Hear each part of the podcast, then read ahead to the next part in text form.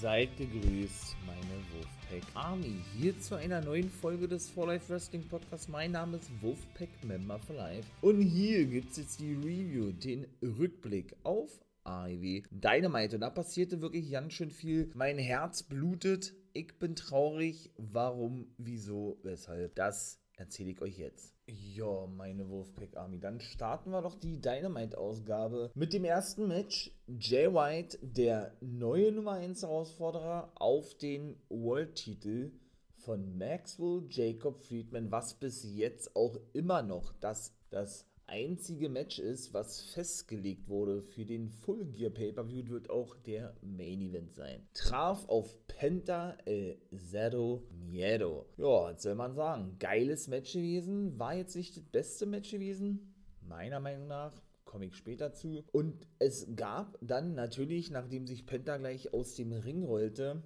eine weitere, ich möchte mal sagen, vorsichtig formuliert, Schelte bzw. Promo gegenüber Maxwell Jacob Friedman. Er hat ja den Bang Bang Belt, wie er ihn ja nennt, also den World-Titel, ihr klaut von Maxwell Jacob Friedman, also nicht offiziell gewinnen können, noch nicht. Wir wissen nicht, wie es weitergehen wird bei Full Gear. Und äh, ja, hatte dementsprechend natürlich weiterhin eine, eine Shoot-Promo gegenüber den guten Max und Jacob Friedman übrig gehabt, sodass wir uns dann auf eine richtig gute, sodass wir uns dann auf einen richtig guten Pay-Per-View und ein geiles Match freuen können. Natürlich hypte sich auch wieder Jay Wyatt, beziehungsweise auch Juice Robinson und beendeten ja die Promo, so wie sie es ja in, ich möchte mal sagen, einer Anlehnung machen an äh, der D-Generation X We Have Two Words vorher, vorher, das war diesmal die ganze gewesen, nur um dann natürlich im Laufe der ganzen Dynamite, ich mache das ja alles, alles mit, so wie es ja jedes Mal tue, rund um ja, die ganze Angelegenheit mit MJF noch nicht zu beenden. Aber MJF traf auch wirklich, ähm, ich möchte mal sagen, im Backstage-Bereich auf einige Wrestler, beziehungsweise war er eben auch beim Interview gewesen, von René Paquette. Natürlich hat er auch da wieder vom Stapel gelassen gegenüber Jay White und traf dann zum Beispiel auch auf Kenny Omega. Ja, auf Kenny Omega, der nämlich zuvor in seiner Promo klar machte, dass er nochmal den World-Titel gewinnen wolle, nachdem er mit Kyle Fletcher fertig sei. Das war nämlich eben so ein Match gewesen heute. Das war nämlich eben so ein Match gewesen bei der aktuellen Dynamite-Ausgabe. Beziehungsweise, wenn er mit der gesamten Don Callis Family fertig sei. Dann trafen sie aufeinander, wie gerade schon sagte, im Backstage-Bereich und MJF stellte sich erstmal vor, als wenn Kenny Omega ihn nicht kennt, aber gut, lassen wir mal so stehen. Und reichte ihm dann die Hand, nur um ihn dann ins Ohr zu flüstern, Max für Jacob Friedman, ey, 13 Tage noch, Bitch. Puh, also äh, diese ganzen, diese ganzen, wie soll ich sagen, diese ganzen, ich bin von sowas eigentlich kein Fan, das müsste man mittlerweile wissen. Diese übergreifenden Fäden, die da schon aufgebaut werden, auch Samoa Joe, da war diesmal kein Clip zu sehen, macht ja schon diverse Ankündigungen, eben in diversen Clips, dass er den World-Titel haben möchte. Hat ja auch schon ein Match gehabt gegen Max und Jacob Friedman. Auch die ganze Geschichte mit Roderick Strong ist noch nicht beendet, komme ich jetzt gleich zu. Rund um, um rund um eben äh, ja, Max und Jacob Friedman, Adam Cole. Jetzt hat er die ganze Fehde gestartet mit dem Bullet Club Gold, wo ja Jay White der Anführer ist, auch mit Juice Robinson der ja unbedingt, und das war der Main Event gewesen, die Diamond Dozen Battle Royal gewinnen wollte, um sich in der nächsten Woche bei Dynamite einen Spot sichern zu können, eben um den Diamond Ring von Maxwell Jacob Friedman. Hat ja da schon auch diverse Ankündigungen gemacht und auch gegen Maxwell Jacob Friedman ihr shootet, ihr habt, das kennen wir ja alle mittlerweile. Von daher es ist schon wirklich gut gemacht. Wie gesagt, ich bin eigentlich kein Fan davon. Aber wie sie es jetzt aktuell tun, doch, das holt mich schon ab. Muss ich schon mal ganz ehrlich sagen. Wenn wir schon diese ganze MJF-Thematik machen, dann würde ich sagen, beenden wir das doch hier. Ja, was dann aber schlussendlich passierte, das erfahrt ihr im Main Event rund um diese Geschichte der Battle Royal. Was ich gerade sagte, Juice Robinson, MJF spielt noch eine Rolle, kann ich schon mal vorwegnehmen. Ja, dann kommen wir doch zum zweiten Match. Hikaru Shida traf dort auf Emi Sakura und musste ihren Titel verteidigen, was sie auch hinbekommen hat. Ja, gut, okay, ich verstehe das. Äh, man will so diese japanischen Damen, Rio und Yuka Sakazaki hat man ja zum Beispiel auch noch die aber schon ewig nicht mehr zu sehen waren, genau wie eben die beiden gerade genannten genauso. Möchte man die ein bisschen pushen, verstehe ich alles komplett. Aber ganz ehrlich, also meiner Meinung nach hätte man sich dieses Match sparen können, beziehungsweise hätte man das nicht unbedingt zeigen müssen. Emi Sakura ist ja wohl die Trainerin, so sagen sie es ja immer, von Hikaru Shida, die ja überraschend den Titel von Saraya gewinnen konnte. Feiere ich persönlich auch nicht. Auch das alles Geschmackssache, wie ich ja immer so schön sage. Gut, Ivy wird sich schon was dabei denken, würde ich sagen. Die Women's Division ist nicht wirklich stark, muss man ganz ehrlich sagen. Auch das habe ich schon diverse Male erzählt. Warum, wieso, weshalb. Saraya war auch nicht zu sehen. Ruby So äh, genauso wenig. Die wird zum Beispiel gegen Sky Blue antreten bei Rampage, nur mal so nebenbei. Aber wer, wer zu sehen war, die aber eigentlich aktuell gar keine Rolle mehr im Titelgeschehen spielt, weil sie erstmal, ich möchte mal sagen, ihr neues Gimmick overbringen möchte, ist die gute Tony Storm. Nur ein bisschen doof gewesen, wenn man sich sowas live anguckt, ist natürlich das, wenn man genau, ich kombiniere das mal miteinander, in die Werbung geht. Man hat natürlich dieses kleine Fenster da unten. Ja, während gleichzeitig der neue Film von Tony Storm läuft. Ich sag's gerne nochmal, ich, ich persönlich finde dieses Gimmick wirklich nice. Diese ganze cineastische, ja, wie soll man sagen, diese diese ganze cineastische Aufmachung rund um Ich bin Marilyn Monroe, äh, schwarz-weiß ist das alles gehalten und ähm, dann kommt ein Filmausschnitt und ich präsentiere einen neuen Film und ich bin auch sehr burlesque-mäßig, also sehr, sehr, sehr verrucht. Ich glaube, das trifft eher, holt mich persönlich richtig. Diese ganze Thematik und da hat es ja eigentlich angefangen mit RJ City, dem Backstage-Interviewer, der, der immer so eine Special-Interviews für den YouTube-Kanal filmt, rundet diese ganze Geschichte ab. Ich kann mir sogar wirklich vorstellen, dass der da auf längere Sicht gesehen so weit wie ein Manager werden könnte, eine, eine, eine, eine, entscheidende, prägende Rolle noch einnehmen könnte in dieser ganzen Angelegenheit. Man weiß es nicht. Man wird es denn sehen. Natürlich auch, wo der Weg noch hinführen wird mit der guten Tony Storm. Vielleicht bekommt sie ja doch nochmal ein Titelmatch mit diesem neuen Gimmick, was ich auch wirklich feiern würde. Heißt nicht, dass ich Tony Storm davor nicht gefeiert habe, aber man kann mal wirklich sehen, und das hat Ivy wirklich richtig gut gemacht. Ich glaube auch, dass das eine Idee von ihr selbst gewesen ist, was passieren kann, und mich holt es aktuell wirklich ab, wenn man jemand ein neues Gimmick verpasst, in, in der Form von Tony Storm. Ob jetzt die Fehde noch weitergeht, die Fehde mit Saraya und Ruby Soho, ich glaube, das kann bezweifelt werden. Die werden da bestimmt irgendwann früher nochmal drauf zu sprechen kommen. Alle drei sind ja Heels. Gut, hat nichts zu bedeuten. Auch Heels gegen Heels können antreten gegeneinander. Eben, wie gesagt, auch eine Tony Storm, aber ich persönlich feiere das. Muss ich ganz ehrlich sagen. Wie gesagt, Hikaru Shida hat den Titel verteidigt gegen Emi Sakura.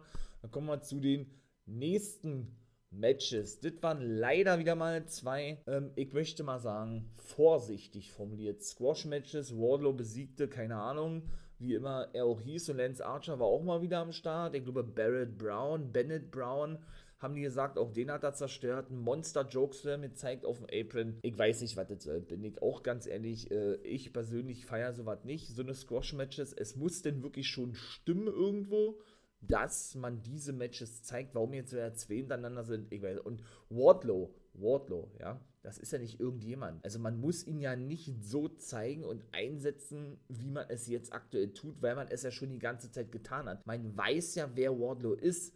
Man hat ja schon gesehen und man kennt ja seine Geschichte, warum er jetzt verletzt gewesen ist. Warum setzt man ihn jetzt weiterhin so ein? Ich verstehe das, man will den Finisher, die Powerbomb-Symphonie, wo er nur eine gezeigt hat und nicht vier, fünf noch weiter overbringen. Er war lange raus, verstehe ich alles. Aber wie man das macht, also mich holt es nicht ab. Wie ich auch mal so schön sage, alles Geschmackssache. Jeder sieht das anders. Ich persönlich mag es nicht. Er hat auch äh, an seinem Tape hat er auch den Namen ja MJF, nachdem er nochmal in den Ring zurückkam, weil Tony Schiavone fragte, ey, warum, äh, oder, ja, du bist jetzt nun zurück, was ist denn nun dein nächstes Ziel? Er hat doch nichts gesagt, hat dann da hochgehalten, hat aber Tony Schiavone, ich möchte mal es vorsichtig formulieren, dann umgerannt. Manchmal, da braucht es auch nicht viel, ohne äh, Tony Schiavone zu nahe treten zu wollen. Ich mag den wirklich, ja, aber den brauchst du nur so ein bisschen, bisschen anschubsen und schon fällt er hin und genauso war es gewesen. Und dann wartet eigentlich auch mit diesen beiden Squash-Matches gewesen, denn mehr passierte da auch nicht. Also halt mal fest, man hat jetzt nur mit MJF, äh, mit MJF, mit Wardlow noch einen weiteren Gegner, möchte mal sagen, äh, hervorgehoben, der in Zukunft ebenso Jagd auf den Titel machen möchte. Wenn man, wie gesagt, schon bei MJF sind, es drehte sich alles rund um Maxwell Jacob Friedman, die, die ganze Dynamite, wobei das nicht ganz richtig ist. Es, ja, äh, es ging ja auch noch um The Icons Ding. Da komme ich, wie gesagt, später zu. Kommen wir jetzt aber erstmal zum guten Roderick strong. Denn es gab und es war dann wahrscheinlich auch der finale Clip gewesen. Wieder einmal ein Segment, ein Clip ja, von Roderick Strong, Adam Cole und The Kingdom in dem Haus von Roddy. Nachdem ähm, wir uns nun letzte Woche gefragt haben, was hat das mit der Giraffe auf sich? Ja, das hat dann Matt Taven erklärt, dahingehend, dass die doch den stärksten Nacken im Business habe. Und das im Vergleich mit Roderick Strong, der ja angeblich verletzt sei, was natürlich alles Storyline ist, mit seiner Halskrause, hat man nun Mike Bennett gesehen, wie er, ja, wie er da getrommelt hatte, gleich zu Beginn. Also, weiß ich nicht, das ist schon, das ist schon alles lustig, ja, viele Sachen passen da nicht wirklich, aber gut, ist egal. Man versucht da Sachen overzubringen, wie den Nacken der, Gita äh, der Gitarre, seht ihr, da verwechselt das jetzt auch schon, wie den Nacken der Giraffe und so weiter. Nun gut, egal. Diesmal wollte Roderick Strong die Hilfe natürlich wieder einmal von Adam Cole in Anspruch nehmen, wie auch sonst in den letzten Wochen, und wollte, wie hat er gesagt, ein, ein, ein, ähm, ein Sandwich gemacht bekommen, ein Erdnuss-Buddha-Sandwich in Gedenken an den alten Ring of Honor Tagen. Sagt er, hey, hier, dieses spezielle Sandwich, was ich immer gemacht habe, wenn wir, wenn wir, wenn, wenn wir dieses spezielle Sandwich, was ich gemacht habe, äh, wenn wir immer unsere Matches bestritten hatten, ja, genau das Sandwich will ich haben. Lange Rede, kurz, er hat es dann auch gemacht. Ja, nur äh, um dann das Sandwich äh, wieder auszuspucken, Roderick Strong, weil es ihm nicht geschmeckt hat, weil die Marke wohl anders war. Cole hat die, hat die Faxen dick gehabt, hat denen gesagt, wisst ihr was, mach doch deinen Scheiß alleine in Zukunft, denn äh, ich bin jetzt raus. Ich vernachlässige hier die ganze Zeit meinen besten Freund Maxwell Jacob Friedman, müsste eigentlich operiert werden. Mir tut mein Fuß weh. Der ist ja nun zweimal gebrochen und so weiter und so fort. Der rollert ja da immer rum und sagt: Wisst ihr was, macht das alleine. Ist denn verschwunden? Adam! Hat er gleich wieder gerufen. Diesmal hat Adam Cole nicht reagiert. Er blieb denn wirklich weg. Ja, und, äh, Roddy hatte dann schon so angedeutet gehabt, dass das eben alles wirklich nur Spinne gewesen sei mit seinem Nacken, denn er hatte gesagt, was war denn das gewesen? Er hatte denn gesagt, ja, ja, Adam, wir, wir werden uns früher oder später sowieso wiedersehen. Und naja, auf jeden Fall gab es da die eindeutige Pose und Andeutung von Roderick Strong, dass er eben nicht verletzt sei. Der Clip war vorbei und jetzt äh, sind wahrscheinlich auch alle Clips vorbei, sodass es wirklich, wie ich auch mal so schön sage, interessant zu sehen sein wird, wie diese ganze Thematik weitergehen wird. Denn Cole ist ja nun wirklich verletzt. Vielleicht ist es doch nur Storyline, man weiß es nicht. Also ich bin mir da auch nicht mehr ganz sicher aktuell. Aber ich würde sagen, er ist wirklich verletzt und ist jetzt erstmal raus. Ring of Honor Take Team Titel, was wird aus denen? Ich meine mal, MJF kann die ja nicht mal alleine verteidigen, macht keinen Sinn. Also müsste man die vielleicht abgeben. Vielleicht gewinnt The Kingdom die Titel, wovon ich beinahe aussehe. Oder Strong tut sich wirklich mit MJF zusammen, ja, um den Ersatzmann für Adam Cole zu geben und dann gegen The Kingdom zu fehlen, die Titel zu verlieren. Ich weiß es nicht. Auf jeden Fall ist es wirklich, wirklich interessant, was uns da noch in Zukunft erwarten wird. Kommen wir zum Match Kenny Omega gegen Kyle Fletcher. Wow. Und das ist nämlich das Match, was wirklich richtig geil gewesen ist. Das war das beste Match gewesen. Kenny Omega gewann mit den One-Winged Angel, aber was hat Kyle Fletcher für ein Match abgeliefert? Muss schon wirklich sagen, das ist schon wirklich nice. Ne? Die scheinen ja wirklich was vorzuhaben mit ihm, zumindest als Singles-Wrestler. Don Kellis war aber angefressen, er kam nämlich gleich mit seiner Family nach draußen, mit Powerhouse Hobbs, dem neuesten Mitglied, und dem guten Kunoski Takeshita. Sammy Guevara war nicht dabei. Der sollte eigentlich diese Woche wieder auftreten, hat aber die Freigabe wieder nicht bekommen. Wegen seiner Gehirnerschütterung und auch Will Osprey war nicht am Start. Auf jeden Fall war Don Kellis aber nicht erfreut über die aktuelle Leistung von Kyle Fletcher und dass er sich negativ geäußert hat. Der gehört ja zum United Empire, was ja wiederum das Stable von Will Osprey bei New Japan ist. Nur mit dem Unterschied, dass Kyle Fletcher und sein Take-Team-Partner Mark Davis, die sich ja Aussie Open nennen und der aktuell verletzt ist, bei AEW ja unter Vertrag stehen. So, und daraufhin kam Kyle Fletcher dann raus und fand es nicht geil, was Don Kellis da für Worte an ihn richtete richtete und sagte, ey, ich werde, ich werde beweisen, dass ich es würdig bin, ja, als Singles-Wrestler unterwegs zu sein. Schlussendlich hat er dann doch verloren gegen Kenny Omega. Also er durfte denn keinen großen Single-Sieg einfahren.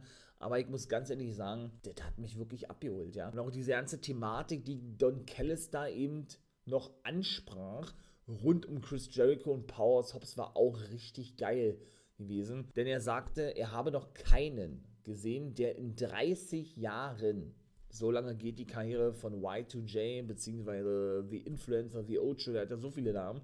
Chris Jericho, jemand ihn so dominiert und zerstört hat wie Powerhouse Hobbs. Letzten Woche, und es war ja wirklich so, er ist ins Krankenhaus eingeliefert worden, Jericho, natürlich auch alle Storyline. Und ähm, ja, ich muss wirklich sagen, ich war ja auch sehr überrascht gewesen, keine Ahnung, da haben sie auch auf den Titantron gezeigt, wobei die Kamera sehr spät da erst hinschwenkte, dass ähm, er, glaube ich, keine Ahnung, 10 Spinebuster oder ähm, World Strongest Slams abbekommen hat. Man kann, ja, also es waren eigentlich keine Spinebusters, es waren wirklich World Strongest Slams, unfassbar. Und Powers Hobbs ihn so mit Leichtigkeit pinnen konnte, dass das schon wirklich beängstigend war. Ja?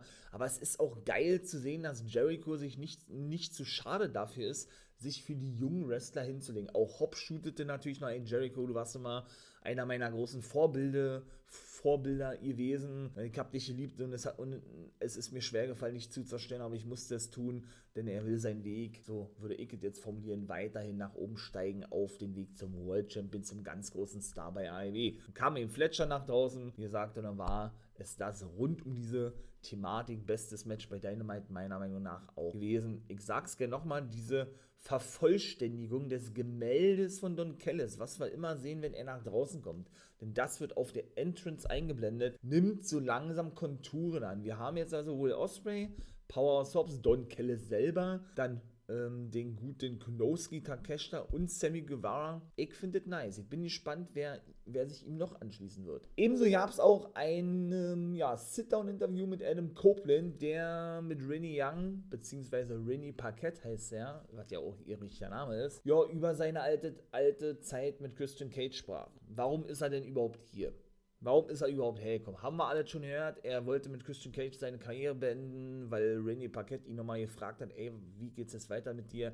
Und er hat auch gleich gleichgestellt, ich werde und will auch nicht antreten gegen Christian Cage, egal was der auch alles macht. Und er erzählte so ein paar Geschichten aus dem College, denn die kennen sich ja über 40 Jahren, äh, sind zusammen zur Schule gegangen, College, sie haben sich kennengelernt und ey, wer ist der Typ, der immer so ein bisschen draufgängerisch unterwegs gewesen ist und so weiter und so fort. Und dass er sowieso immer overrated war. Christian Cage, das sagen sehr, sehr, sehr viele, auch von der WWE. Das ist ja kein Geheimnis, hat er selber auch gesagt. Also wirklich Real Talk, was Adam Copeland aus ausgebuddelt hat und sagte, hey, ich wusste von vornherein, ähm, als er dann begonnen hat mit dem Wrestling-Training und ich da genau, genauso mitmachen wollte, dass er wirklich jemand ist, der ein richtig großer Star werden kann.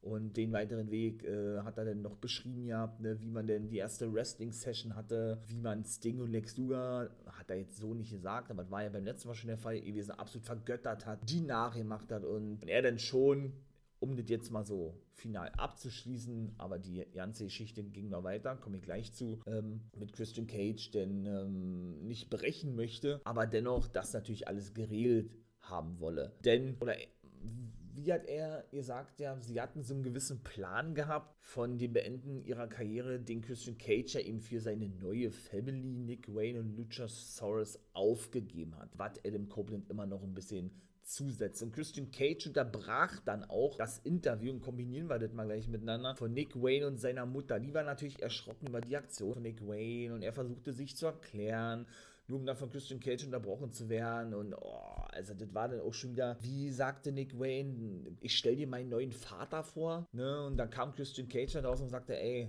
Sohn, wollen wir gehen? ja, lass uns gehen. Und sie, nein, Nick, bleib hier, bleib hier. Die Mutter denn, wow, also das ist so krass, dass es so eine Wendung nimmt. Hätte man auch nicht erwartet, dass der überhaupt zu Christian Cage turnt ja, Olle Nick Wayne, ist schon heftig, denn er ist die Vaterfigur, die, die ihm in den letzten Jahren verloren gegangen ist. Auch hier Real Talk, sehr, sehr deeper Shit eigentlich, ja, denn der Vater Buddy Wayne ist ja wirklich verstorben von Nick Wayne, ähm, der ja Darby Allen trainiert und Darby Allen ja so was wie ein Mentor und ein großer Bruder von Nick Wayne selber ist und die, wie gesagt, alle turnten gegeneinander. War schon krass gewesen. Es gab ja dann eben auch noch so ein Brawl, möchte ich mal sagen. Christian Cage, Sting, Darby Allen, Luchasaurus, alle involviert gewesen. Nick Wayne blutet auch. Und bevor es dann zum Figure 4 kam, oder, oder zum Scorpion Deathlock vom Stinger, konnte sich dann äh, Nick Wayne wegrollen und konnte dann schlussendlich abhauen. Und dann war es zumindest mit dieser Thematik das erstmal gewesen. Aber weil wir schon beim Stinger sind und kommen wir jetzt zur großen Ankündigung, das war dann nicht so schön. Das, was ich gerade beschrieben habe, war aber nach der Ankündigung vom Stinger gewesen. Denn der kam nämlich, wie gesagt, nach draußen. Genau in der Mitte der Show, wo ja auch so die wichtigsten Quoten eingefahren werden, hatte man eben ein Big Announcement von The Icon, The Vigilante, wie er ja in der WWE hieß. Und es war schon fast genauso gewesen, wie man es sich leider wohl gedacht hat. Der Stinger, und ich rede ja nicht lange drum herum, beendet seine Karriere. Für mich persönlich geht da wirklich eine Ära zu Ende, ein Jahrzehnt, eigentlich zwei Jahrzehnte zu Ende, seit ich Wrestling schaue ich bin mit dem Stinger groß geworden, mit dem Stinger aufgewachsen. Ich sage nur New It Order, bin ein riesen Stinger-Fan und ich kann es mir gar nicht vorstellen, dass der Stinger nicht mehr zu sehen ist. Vielleicht bleibt er ja in der Rolle erhalten bei Ivy, kann ich mir durchaus vorstellen. So General Manager mäßig oder Matchmaker, ich weiß es nicht. Er ist ja Fulltime Wrestler, obwohl er ja sehr eingeschränkt wrestelt, also wirklich, wirklich sehr mit Bedacht. Das hat auch Tony Khan gesagt, der eingesetzt wird und auch nur in Team-Matches mit Darby Allen. Er hat ja noch kein Singles-Match bestritten bei Ivy, wird er auch nicht machen und hat er auch nicht vor und er möchte auch mit Darby Allen seine Karriere beenden. Also können wir davon ausgehen, dass das eben auch passieren wird. Er erzählte natürlich von der Geschichte, wie es überhaupt dazu kam. Äh, Ric Flair hat ihm die Chance gegeben, der gilt ja auch als Mentor vom Stinger und war äh, war ja auch lange sein Take-Team-Partner in der WCW, sind auch immer noch sehr eng miteinander, sehr gut befreundet und er war ihm oder er sei ihm eben extrem dankbar für die Chance, die er bekommen hat. Natürlich lobte er auch Dusty Rhodes, der ja sowieso einer der beliebtesten Wrestler überhaupt gewesen ist. Hulk Hogan genauso, der auch so nicht als sein Mentor gilt, aber die sind sehr eng befreundet, die drei, Flair, Hogan und, und Sting und natürlich auch Sting und Lex Luger weiterhin, der aber mit dem Wrestling nichts mehr zu tun hat, siehe Christian Cage und Adam Copeland, machten die ja immer nach und so weiter. Ne? Habe ich gar nicht in der letzten Dynamite schon erzählt. Nur um dann eben ein paar Buhrufe zu bekommen vom guten Hulk Hogan, wo er sagte, okay, okay, okay, alles klar, der Name wird dir nicht gern gehört, sagt er. Und ging dann eben auf das ein, was man sich leider, leider schon gedacht hatte von dieser Ankündigung.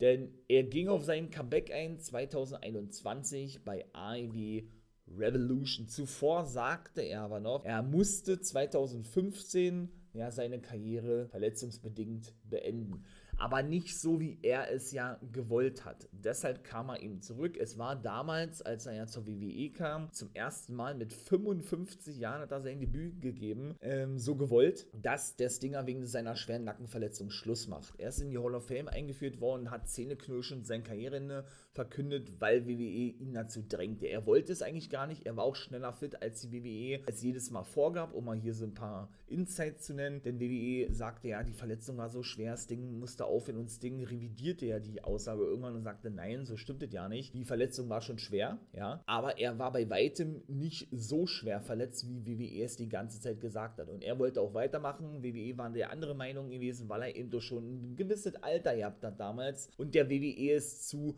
gefährlich war, ihn weiterhin einzusetzen. Das war nämlich die eigentliche, das war nämlich der eigentliche Fakt. Kam er ja schlussendlich 2021 zurück, der Stinger bei Ivy Revolution und wollte seine Karriere so beenden, wie er es für richtig hielt. Dass er denn natürlich der Mentor wird von Darby, vom guten Darby Allen war gar nicht so geplant gewesen. Er, er sei aber absolut glücklich damit, dass es so gekommen sei und der plane, jetzt kommt, dann hat er auch kurz ähm, überlegt gehabt, welche Jahr er jetzt nennt, oder hat es natürlich spannend gemacht, und sagte dann, dass er plane bei Ivy Revolution dann auch seine Karriere zu beenden im Jahr 2024. Also halten wir fest, knapp ein halbes Jahr können wir jetzt noch den Stinger genießen, wenn es nicht eine Storyline sein sollte, was ich auch nicht ausschließen kann, denn es ist das Wrestling. Ich denke aber, es ist leider keine Storyline. So, das war, ja, wie gesagt, nach sechs Monaten den Stinger haben und das absolut genießen werden, genießen müssen. Ach man, was soll ich sagen? Der Vertrag vom Stinger ist ja dann wohl anscheinend ausgelaufen und nur kurzzeitig verlängert worden. Er hat auch nicht gesagt, wann sein Vertrag in diesem Jahr ausläuft bzw. ausgelaufen ist. Da hat er ein großes Geheimnis draus gemacht und viele hatten ja vermutet gehabt, dass das bereits im Sommer der Fall war und er um zwei Jahre nochmal verlängert hat. Also dann wirklich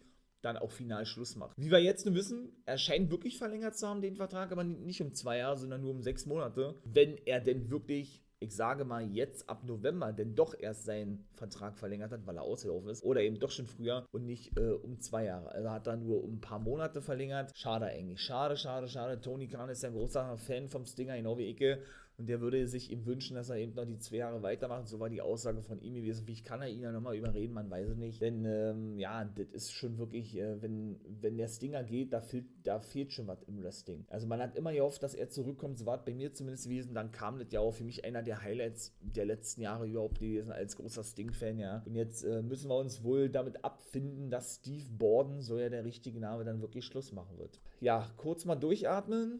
Ne, aber äh, ja, irgendwann geht das alles zu Ende, nun mal leider. Deshalb sage ich immer, genießt das wirklich alles. Die ganzen Wrestler, die zurückkommen, äh, die vielleicht so in der Blüte sind, siehe auch Adam Copeland, ein oder zwei Jahre wird Dauer machen und die gerade so auf den Weg zum Karriereende hin sind, denn man kann sie denn äh, irgendwann nicht mehr sehen. Ne? Und wir werden es dann bereuen, wenn wir, oder wir werden es vielleicht irgendwann bereuen, wenn wir es denn ja, nicht getan haben. Wenn wir es nicht mehr genießen konnten, diese Wrestling mit den Legenden weil sie vielleicht irgendwann nicht mehr sind. Ich denke, damit äh, ist es ja abgeschlossen und wir kommen zum Main Event und ihr habt verstanden, was ich damit sagen möchte. Und dann sind wir in der Diamond Dozen Battle Royale angekommen und ja, was soll ich sagen, es war geil gewesen, natürlich, so wie immer. Sie bucken die Battle Royale ja wirklich immer richtig krass. Wer war dabei gewesen? Die Hardys waren dabei. Dustin Rhodes war dabei. Johnny TV war dabei, also John Morrison, der ist relativ schnell rausgeflogen. Dann war äh, Danny Garcia 2.0 und Jake Hager am Start. Max Kester von The Acclaim Acclaimed war am Start. Habe ich noch ihn vergessen? Und am Start waren dann noch, ja, Juice Robinson. Natürlich. Wie sollte es anders sein? Coffee habe jetzt niemand vergessen. Und ja, wie sollte es auch anders sein? Als wenn man schon fast geahnt hat, Juice Robinson hat wirklich die Battle Royale gewinnen können. Dustin Rhodes ist so, ja, bestochen worden von MJF, ich glaube mit 50 Dollar, also eigentlich lächerlich, hat diese denn auch dankend genommen und eingesteckt, damit er Juice Robinson eliminieren kann. Denn, habe ich ja erzählt, MJF und Juice Robinson und jetzt steht es dann nun fest, sie werden nächste Woche um den Diamond Ring antreten, weil er ja die Battle Royale gewonnen hat. Juice Robinson fäden ja nun auch schon innerhalb des Bullet Clubs seit geraumer Zeit, beziehungsweise ja eigentlich Jay White. Dustin Rhodes konnte also auch nicht verhindern, dass Juice Robinson das Ding gewinnt und es war ja auch wieder so witzig gewesen. Er saß am Kommentatorenpult, ging dann zum Ring, machte einen auf diesen hier, ey, komm mal her, ne, mit seinem Finger, so zu Dustin Rhodes, der ging dann eben zu ihm hin, dann flüsterte er ihn eben was ins Ohr, überreichte ihm das Geld und ja, und verschwand dann wieder, also am, ging dann wieder zum Kommentatorenpult. Dann war klar gewesen, okay, alles klar, er möchte, dass Dustin Rhodes eben Juice Robinson eliminiert. Ist ihm nicht gelungen, denn wie gesagt, Juice Robinson hat das Ding gewonnen. Er ist so noch attackiert worden auf der Stage. Der gute MJF hat dann noch einen Low Blow abbekommen von Jay White, obwohl er sich gut wehren konnte. Schlussendlich war der gute Max für Jacob Friedman, der World Champion, aber der Übermacht des Bullet Club Gold nicht gewachsen, sodass er dann äh, geschlagen zu, zurückblieb. Der Bullet Club Gold im Ring feierte, MJF sich aber so langsam wieder artikulieren konnte, so langsam wieder nach, nach oben kam und die Dynamite beendet wurde. Also muss man wirklich sagen, Fazit, richtig nice, richtig geil. Gute Dynamite, natürlich auch sehr, sehr wehleidig dahingehend, demütig alle dahingehend, dass ja, das Ding ja dann wohl nun bald Schluss machen wird. Ich hoffe, es ist alles nur eine lange Storyline. Das soll es gewesen mein Lieben. Ich bin raus. Und dann würde ich sagen, hören wir uns in der nächsten Folge des For Life Wrestling Podcasts. Hören uns am Samstag wieder, also morgen, zu SmackDown. Sonntag kommt Collision. Wir hören uns im nächsten Video. Macht es gut. Meine Wolfpack.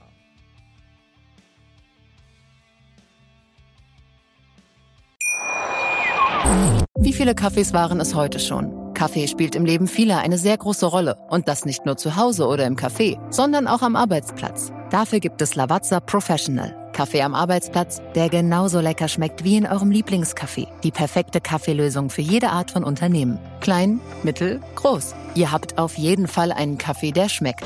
Die richtige Motivation für eure Arbeitstage. Alle Infos zu Lavazza Professional findet ihr auf lavazzapro.de mit allen Kaffeelösungen für euer Büro.